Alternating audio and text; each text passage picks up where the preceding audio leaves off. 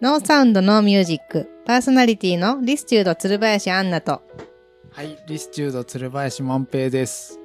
私たちリスチュードは様々な音にあふれた世界において listen、聞くことと attitude、態度、姿勢を持ち続けたいと多面体スピーカーの制作またそれにまつわる場とデザインについて考え活動しています。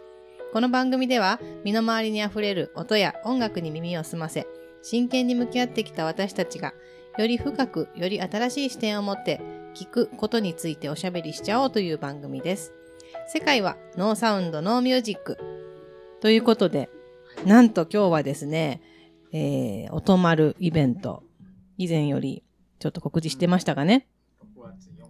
6月の4日5日と2日間にわたって行われました岐阜の多治見のギャラリー桃草さんで行った私たちとプルイエの共催企画音丸というイベントが今まさに終わったところでして本当にこのほやほやのアフタートークをお届けしようと今録音ボタンを押したところですはい、お願いします。皆様お疲れ様でございましたお疲れ様でした。お疲れ様。お疲れ様でした。どうぞ。今この場所はですね、えっと、ギャラリーももぐさの、えー、スタッフルームというか、こう、控え室ですね。でちょっとまあ皆さん、あの、一服というか、こう、ちょうど終わったところで、えー今いらっしゃるのは、えー、ももぐさの安藤正信さんと、あきこです。安藤明子さんと、そして、あの、うあの、小林うてなさんです。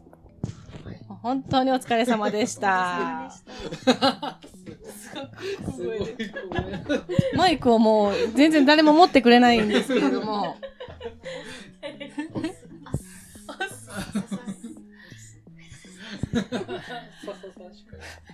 も う本当にこの、あの、やっぱりこう終わった直後のですね、このほやほや感をお伝えしたくてですね、ちょっとまあざっくばらんな、普段のラジオ放送というよりは、うんうん。そうですね。あのざっくばらんに皆さんの感想だったりとか、うん。全然打ち合わせなしで今はもうふなんかポロッとあのマイクが出てきて始めた感じなんで、はい。はい。どんな感じかちょっとわかんないですけど、はいちょっとまなのでちょっと、あね、あのもう安藤さんとかね、あきこさんも。あの、うてなさんもこんな機会ないので、うんちょっとなんか記録にね、残しとこうかなとはい思いました。じゃあもう安藤さんから聞きましょうかね。今日は。去年のはい秋に、うんうんえー奈良ではい。初めての音丸を体験して、うんうん、安藤さん、お客さでんとしてね。桃草でやったらどうなるだろうかはいと思ったんですけど、うんはい。そうですね、うんまあ今回はお客様として体験できなかったので、まあ、比較するのはちょっと難しいですね。ね。はいだからいつもこう主催する側にいるので、うんうんうんうんお客さんで参加したかったな 確かにね。全然多分違った感じになると思いますね。まあ、じゃあ、まあ、主催側っていうか、こう、イイベントとして、こう、やった側としてはどうでした？そうですね、まあ、皆さんにアンケートを書いていただいて、本当にあのとてもいい印象の、うんえーぶ文章ばかりいただいたので、はいはいあやってよかったなって思ってます。ああ、よかった。そうですね。なんか、結構皆さん、あの、満足、そうですね、したまああの要素があの音のワークショップライブ、うん料理うんお茶とあって、うんうん。まあ、皆さんそれぞれねいろんなは反応されてますよね。そうですね。嬉しい反応がうん結構たくさんありますよね、アンナさん。そうですね。あの、アンケートを今回取らせていただいたんですけれども、本当に皆さん、あの、まあ、参加されたきっかけも、それぞれかなり、あの、バラバラで、あの、今回、まあ、もももぐささんの、もう、よく来られる方だったり、うてなさんのファンの方だったりだとか、まあ、あとはね、私たちだったり、プルイゲとか、本当にバラバラで、で、結構その、思ってた、やっぱりこう想像、この音丸っていうイベントってかなりこう、普通のイベントと違って、あの、なかなか他にないので、想像来る前にできないと思うんですけど、なので、あの、まあ、想像を、まあ、超えて、あの、楽しんでいただけたというような感想が、本当に多いように感じますけれども、はい。じゃあちょっと、うてなさんにも聞きますたい聞きましょうかね。はい。あの、どうでしたかね？うんどうでしたか？楽しかったな楽しかったですか？はい。なんかまあ、あ、野外のライブって結構あるんですか？野外は、うん。バンドとかサポートであったな、うんなんか記憶が遠いかも。うん、フェスみたいなので。そうね。フフェスみたいなの。うん。だったかな。でもちょっとなんか昔の記憶ってどんどん忘れてっちゃうから、んんうん あまり覚えてないかも。うんうん。うん。あじゃあ久しぶりの野そうで外すはい。ですね。そうですね。もう初の野外と言ってもいいぐらい。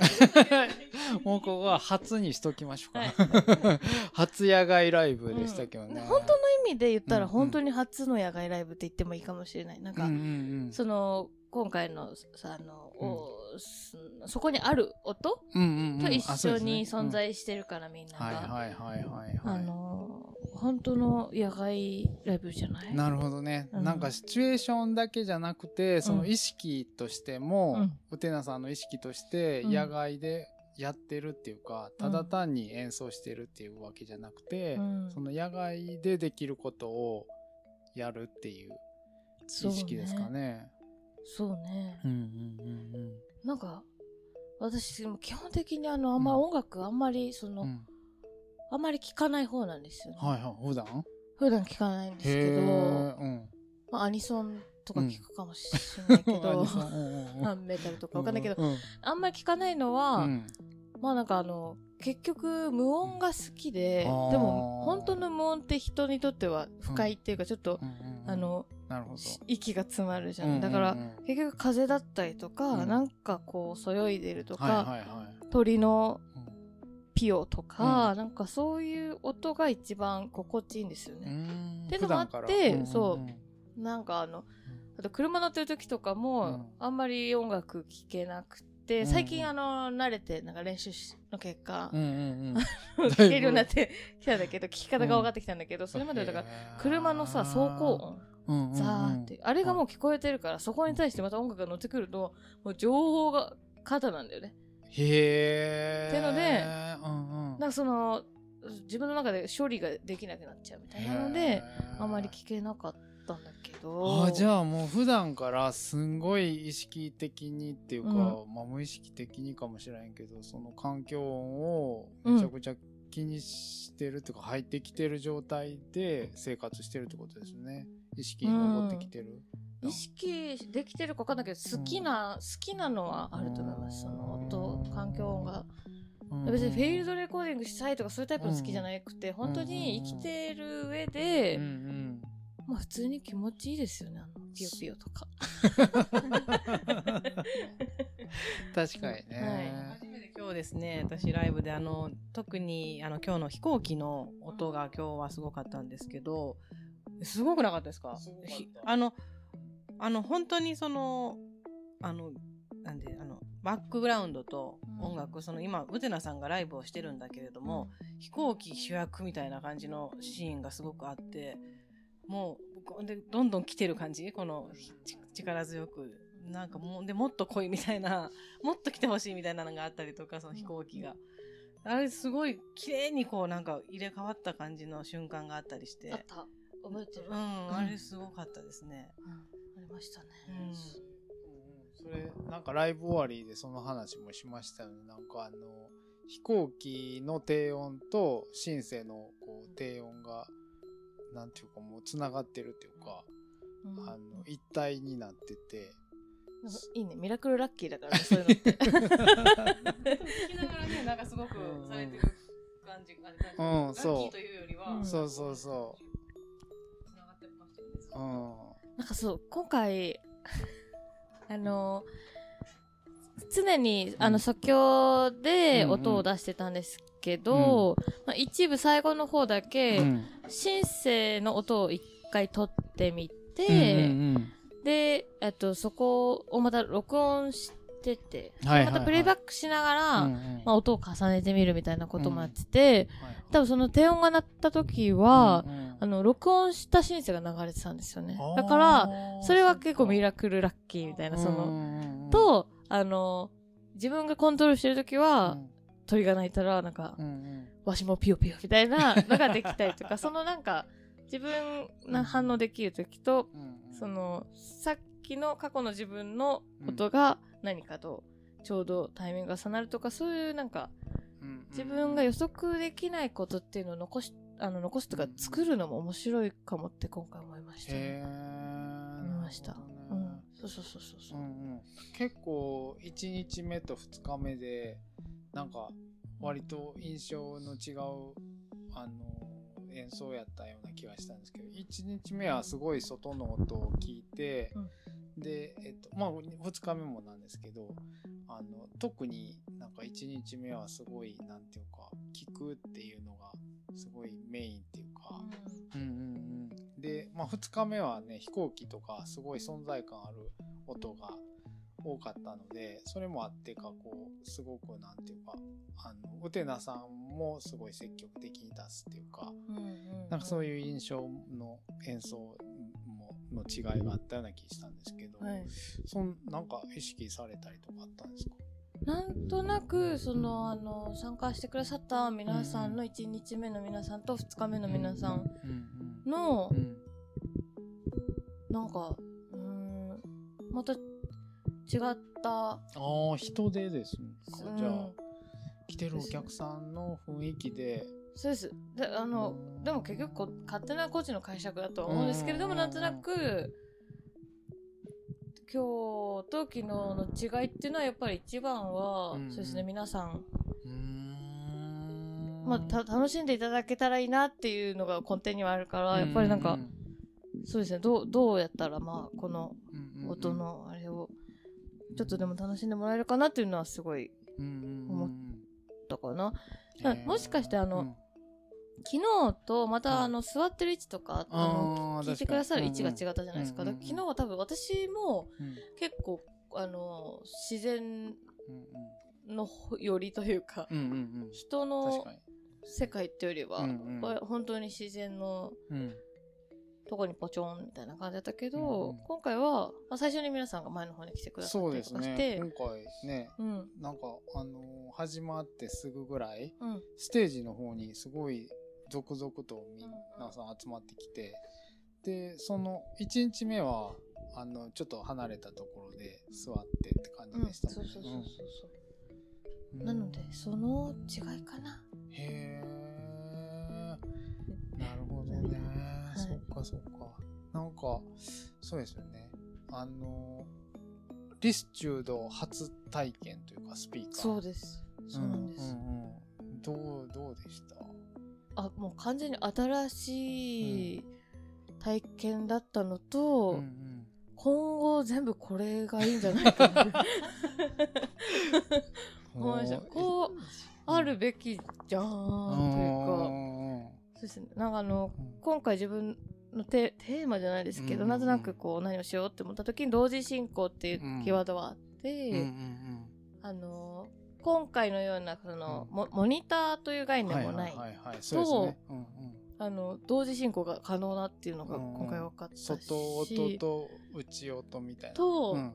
もうなんかあーあ外のの環境音全ての音が、多分なるべく自分も、うんあのみみんなそこにいるみんなが対等にきうんうん聞けてるうんうんうん。から、うん一緒に進んでいけるってあいう。そういうことか。同時進行そうです。そうそうそうそう,、うんうんうんそれがやりやできたらいいかなみたいなのは思ってたんですけど、うんうんうん。もうまさにという感うんうんじで、うんうん。気持ちがいい。うんだけどなんかもっとナチュラルな感感覚ですね、うんなんかう、ん。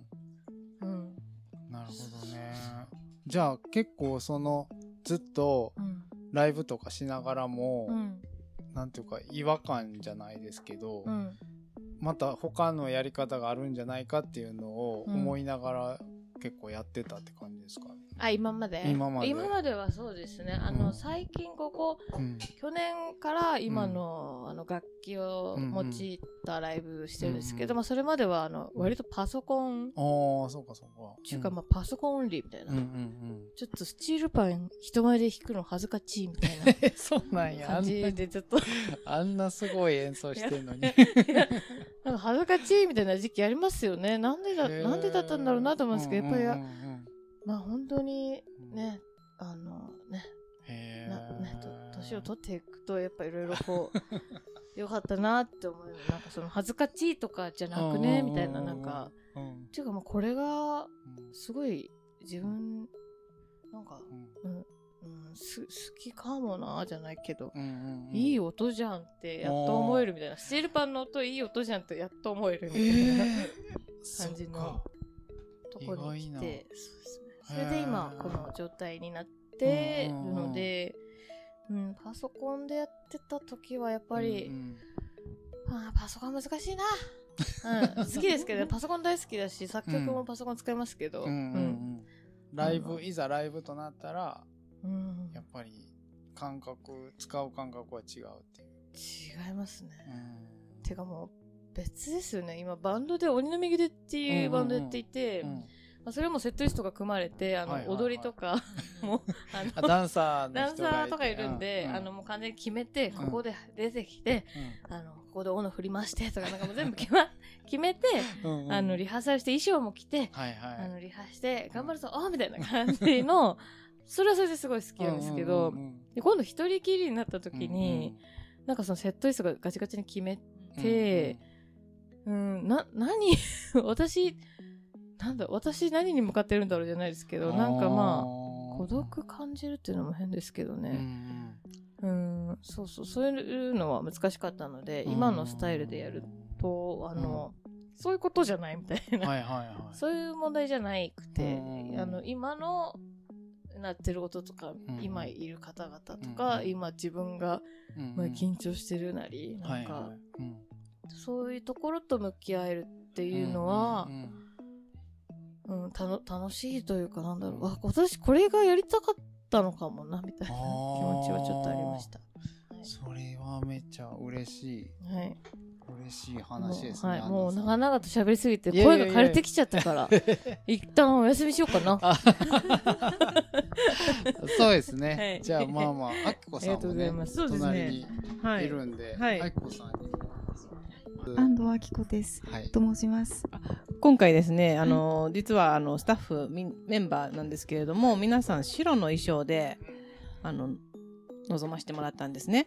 で、今回それを、あのー、あきこさんがですね、皆さん、みんなそれぞれのメンバーにですね、似合う白のはい。服を、はい。あの見立ててくださいまして、えはい、ありがとうございましこちらこそありがとうございました。あの、そんな、あの、場、場というか、あの、えっと、お役に立てれば、あの、光栄です。ありがとうございます。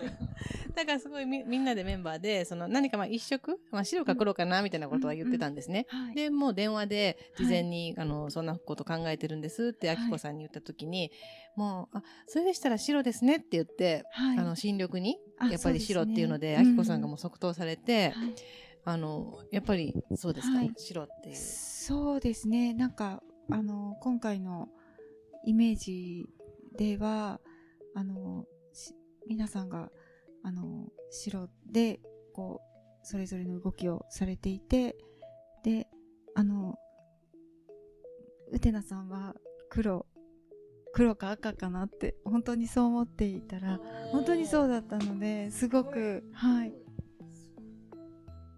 あの、今、今ちょっと伝わりづらい。ラジオではすごく伝わりづらいんですけど、ごめんなさい。あの、口下手すぎて失礼。表情ですごい。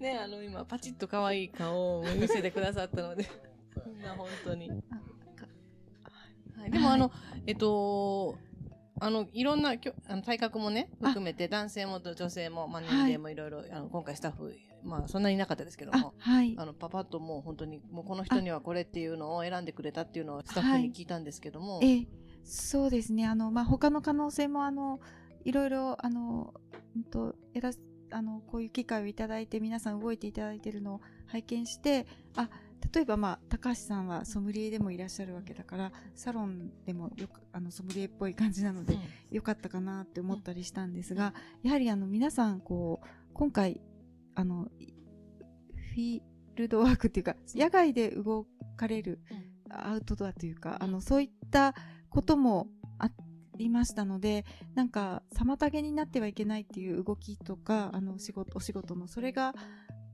あってあまりこう薄くて華奢で破れそうみたいなのよりもしっかりした感じがいいかなと思って割とこうそういった動きにも、はい、大丈夫な感じを、はい、考えて、はい、選ばせていただきました。ありがとうございます。ありがとうございます。ううん。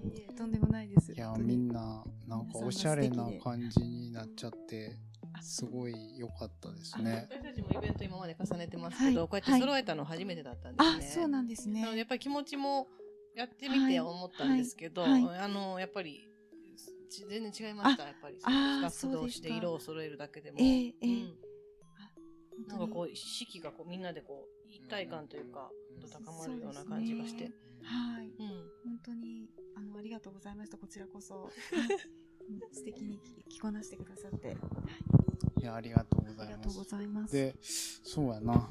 じゃあ、安藤さんにも話してもらいましょうかね。そろそろね。ね。はいはい。うんうん。どういった話いや、まあ、いろ、いろいろありますけど、はい。うてなさんどうでした？お寺さんうんね。お寺さん、もともと神秘的なものを感じてたんですけど、うん。うんうん。まあちょうど桃草の森と、うんそれから僕が今作ってるうんうん巨石のあるうん。ね岩倉のような庭。ステージができて、うんえーなんかちょっと髪が降りてきたような、いや、そう。ちょっと神々しかったですよね。ねううん。ん。なんかどういうふうに音がこう反響してるのか、うんぐ本当はもっとぐるーっと回って聞きたかったですね。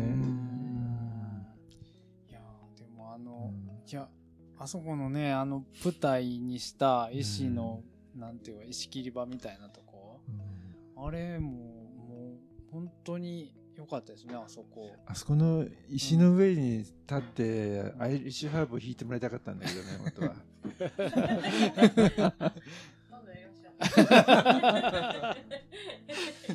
そう、うんうんうん。いや、でも、うん、あそこの場所、なんか、ね、あんなにハマると思わなかったですね。あのギリシャにこう、や野外劇場あるじゃない、繁栄っていうの、うんうんうんうん。多分あんなような反響をしてるんだと思う。あのそ外が意外に聞こえてないんですよ。道路のとこまでは音があ。そうなんや。多分この、うん、え山の斜面に反響して、こちら側に音が流れてるはいはいはいはいはい。うんうん。そうですね。まあ結構スピーカー6台使って、あの、広い範囲をこうなんとか囲うような感じで、あの、設置したんですけど、うん中にいる人は多分そんなにスピーカーの場所とか気にせずに、なんか本当自然にあの音が降ってくるみたいな感じで聞こえてたんじゃないかなと思います。うんうん。ちょっとだけ話ずれるんだけど、うんうん。新婚旅行で、はいあのヨーロッパ一周したんだけど、その時ギリシャでね、うんなんか音楽が聞こえてくるんですよ。はいはいはい。でここの発音はうんあの多分黒人の女性歌手だなと思って、うん一回つ行ってみようって言って行ったら、うんうんうんダイアナ・ロスだったの。ええダイアナ・ロスのライブで、それをあの、あいやすり鉢状の野外劇場でうんうんライブやってたんですよ。あじゃあそれ漏れ聞こえてんの？俺、外、でもちょっとしか聞こえてこない、やっぱりあれは。ここういうすり鉢のところ、外はほとんど聞こえてこないんだけど、なんとなく聞こえてくるから。じゃあその体験を思い出した。うんうん思い出した。へー。独特の音がしますね。うーん。上の方から見る感じなんだけど。うんうんうんうん。うん。うんなんかそう。えっとあんなにけど桃具さんの庭フューチャーしたイベントないんちゃいます？ですね。いやー、鶴橋君の、そう。ですね。でもほん、欲を言えば庭を完成させてからと思ったんだけど、よく考えたら庭完成しないね。そうそうそう。それ待ってたらいつ、いつなんかわからないね。サグラダ・ファミリアですサねグラダファミリア 多治見の。多治見のサグラダ・ファミリアが完成することないですもんね。そうそうそう。いやでも一瞬、開あの野外、あそこの場所の開催危ぶまれてて、安藤さんがやっぱ毛虫をめっちゃくちゃ気にしてて来た時に、でなんかもう僕もうちょっとで説得されそうになって、あの、その、うん桃草の、あの、茶庭の方でやった方が毛虫が少ないので、そちらの方がいいんじゃないかなと。いや、やらなくて思ほんまに良かったですね、あれあ、。そうですか。そうですか。いやあそこは出会ったらまた違う、みたいなさんが聞けたと思うんですけど。もうあらゆる犠牲を払ってもあの場所でやって。うん。うん。ね。ああの、あの、はい、パワーもらっはい。うん。そう。うんね。い。や、だ、もうあそ、あ、これしかない。んちゃい。ますあの、庭を見せれる、しっかりと見せれるイベント。他にできますこれ。他、この建物はね、い。い。のみんな知ってるじゃない。ですか。もう最高の環境ってい。うの。でもあの庭をあそこまでもうしっかりと、あの環境を味わってもらえる。そうん。ないでしょう確かにね。うん。あの、白い布のうん。タープも貼って。そうそう、あれももうん。う死ぬかと思ってやりました。う、んあそこでお茶会をやろうっていう計画はずっとあ、そうそ。あそこでやりたいっていうのもあはいりましたよねお茶会をね。はいうんうんうん。え、でもこれで見えたんじゃないですか？あの庭の使い方っていいうか。やー、今回はやっぱりかなり特別なものでしたね。うーん。なんか比較できるものじゃないと思いますねうー。ん。なんかやっぱりこう、音楽のライブっていうのは、うん本当に一時間とともに消えていくものだから、あーそうですね。その時にしか本当に味わえない。偶然の、さっきのね、そそうですね飛行機の音の話もありましたけどね。本当にも先にも今回は今回のものだったでしょうね。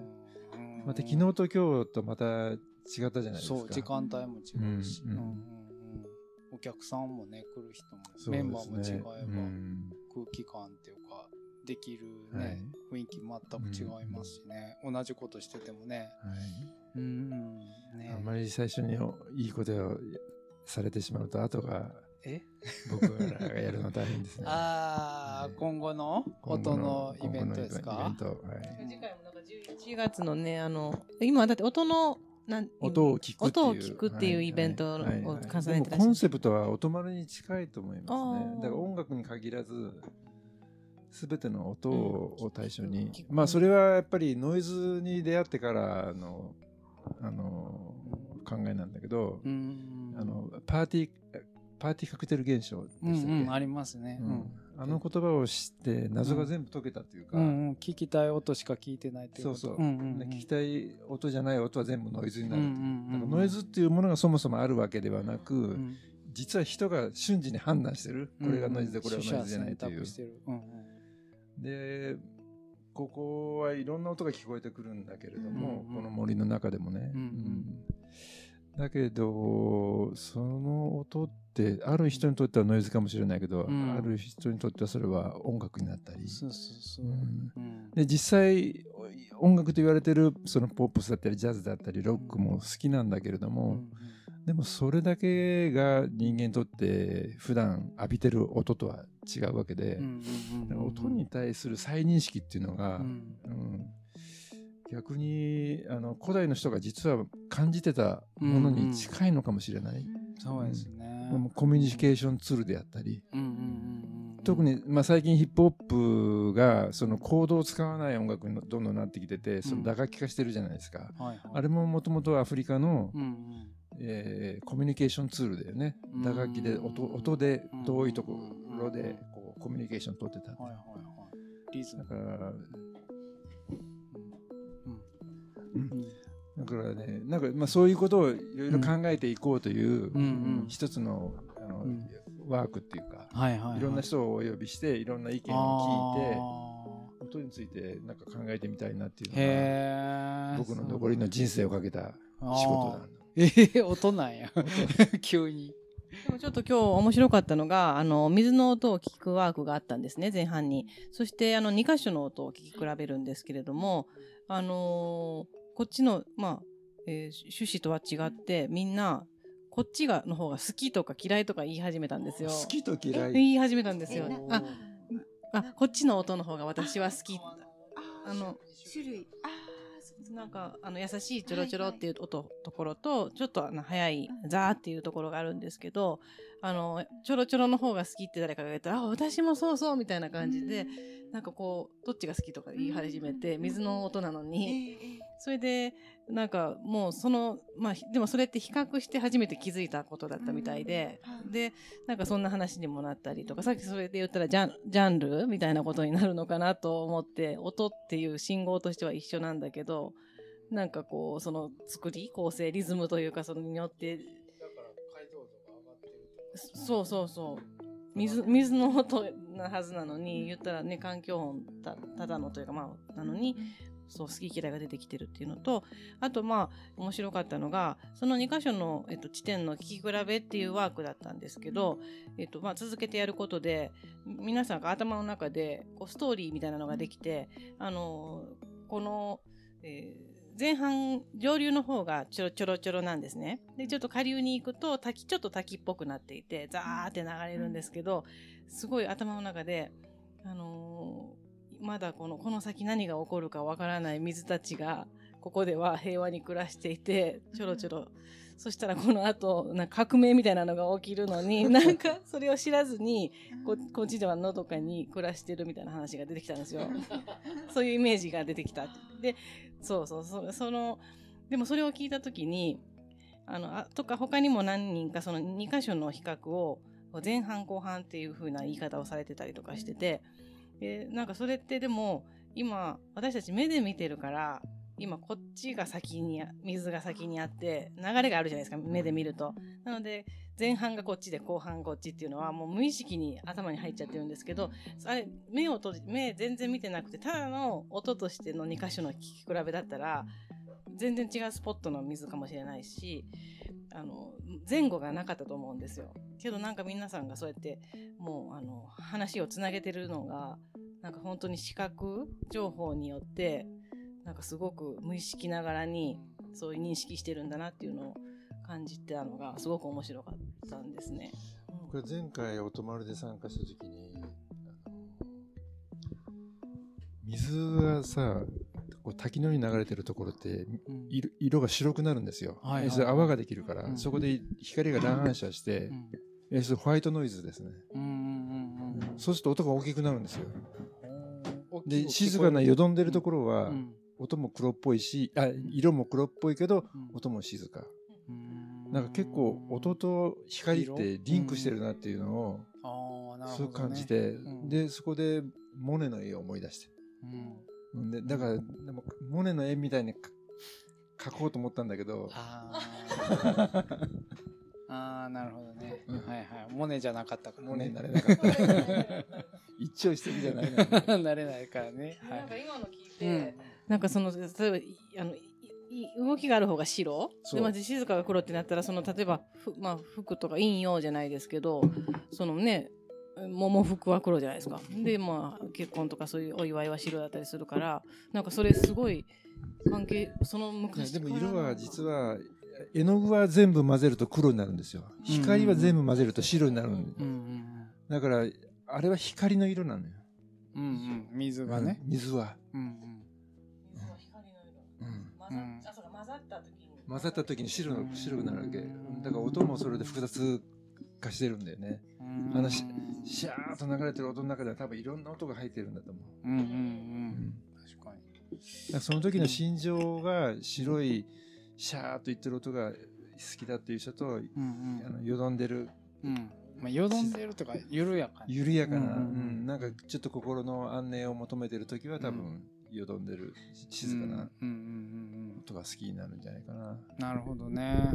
なんか僕らのワークって結構その、なんていうのかな、感情を、あの、一旦ちょっとなしにして、で、こう、あの、もっとこう、高音、中音、低音とか、もうちょっとなんていうかな、あの、知性っていうの方で、あの、聞くっていうのをワークでやるんですけど、それでもやっぱり、そうやって好きとか嫌いとか、あと物語とかをつけたがるっていうのは、なんかその、すごい人間っぽいっていうか、人間が本当にそれでできてるっていうか、あの、そもそもは。知性の方が後やなっていうのをすごい思い僕は最近そう思えなくて、うん、じ実はお客さんね、うん、黒い服の人がものすごい多かったんですよ。昨日なんかほぼ全員っていうぐらい黒のお客さんだったの、黒色の服。うん、で、コロナ、コロナ禍ではね、僕の統計、見た統計でしかないんだけど、黒い服服着る人が急に増えたの。へえ、そうなんや。だからそれはね、あの、例えば赤ちゃんが朝生まれるとか、やっぱ月の引力だったり、うん、なんかこう自然のね、あの力っていうのは実はものすごく人間感じていて、まあうちギャラリーやってるので、平日なのにすごく人が多い日、日曜日祭日なのにものすごくお客さんが少ない。日、だから人が出かけてってこういうとこに行きたいねっていうのは実は、個人で行きたいから来てるはずなのに、うんうん、その日、すごくそういう人が多い。なんかね、なんかだからその、自分の感情とかじゃないところの影響があってなんかあるとコロナとか、うん、そのなんか月の満ち引きとか、うん、潮潮の満ち引きか。とか感じてる。だからあの脳で考えてるだけのことじゃない、五感以上の、うん、体感だったり、その気圧とかもいろんなものを実はすごく感じていて、それが行動の第一歩に実は影響してる。ああ、なるほどね。まあ、年を取ってきたからそれをよく感じるんだよね。統計的に。そうかそうか。人間はそうやって動いてる。だから今多分コロナ禍では家こもりたい人が多いと思うんだよね。うん。まあ、結構もう開けてきましたけどね、コロナも、だいぶ。そうね。うん、一度、なんか、ちょっとうろ覚えですけども、あの、そういう話で言うと、こう、クイズとかの問題あるじゃないですか。それをね、同時に、いっぱいの人が考えてたら、同じ問題を。なんかめっちゃ混戦するのがめっちゃ難しくなるらしいんですよ。例えばその新聞？朝の新聞に載るじゃないクイズが。なんか1ページなんかよくそういうのあるじゃないですか。なぞなぞとか。それ今大体一緒の時間帯とか、まあみんな日本中の人がその問題見てるじゃないですか。で解こうとするじゃないですか。そうしたらめっちゃ難しく感じるんです。なるんですよ、実際に。でも、誰も今考えてないなぞなぞを一人でポンって解いたら解けるらしいんですよ。え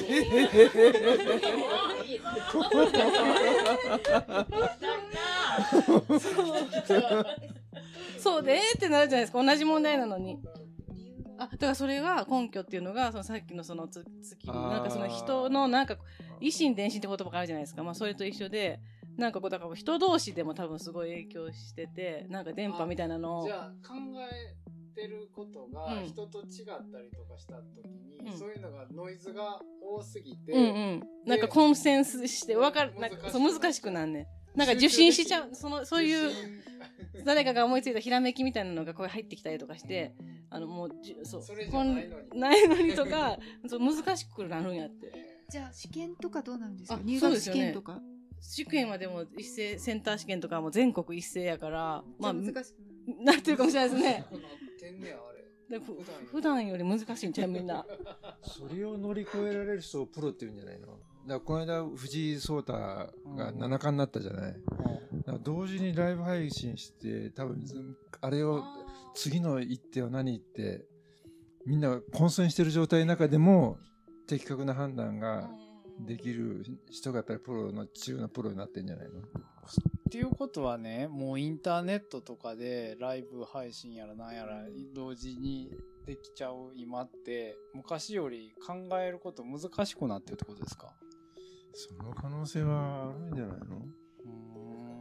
それはそう思うかも。あの、うん。配信してるライブと配信してないライブはうん。もうなんか明らかに違う。本当、うん。違いますね。もうまず気持ちというかなんかうん。なんかふしっていうかライブより緊張するみたいな。配信してると、配信してると。なんかもうレコーディングが同時に行われてるような感覚になるし、もうどこにとそのつながってってるかわからないなんか未知の見えてない部分になるわけですよ。ライブの皆さんの見えてないとこに行くから、うん。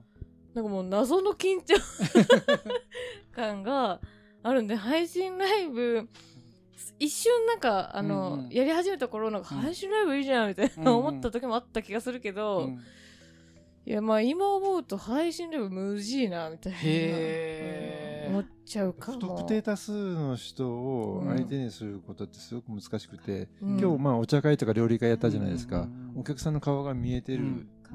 そうでしょ顔が見えない人。顔が見えるとそのお客様ののはいはいた今日二十数名ですけどお客さんによって場の雰囲気がガラッと変わるのね。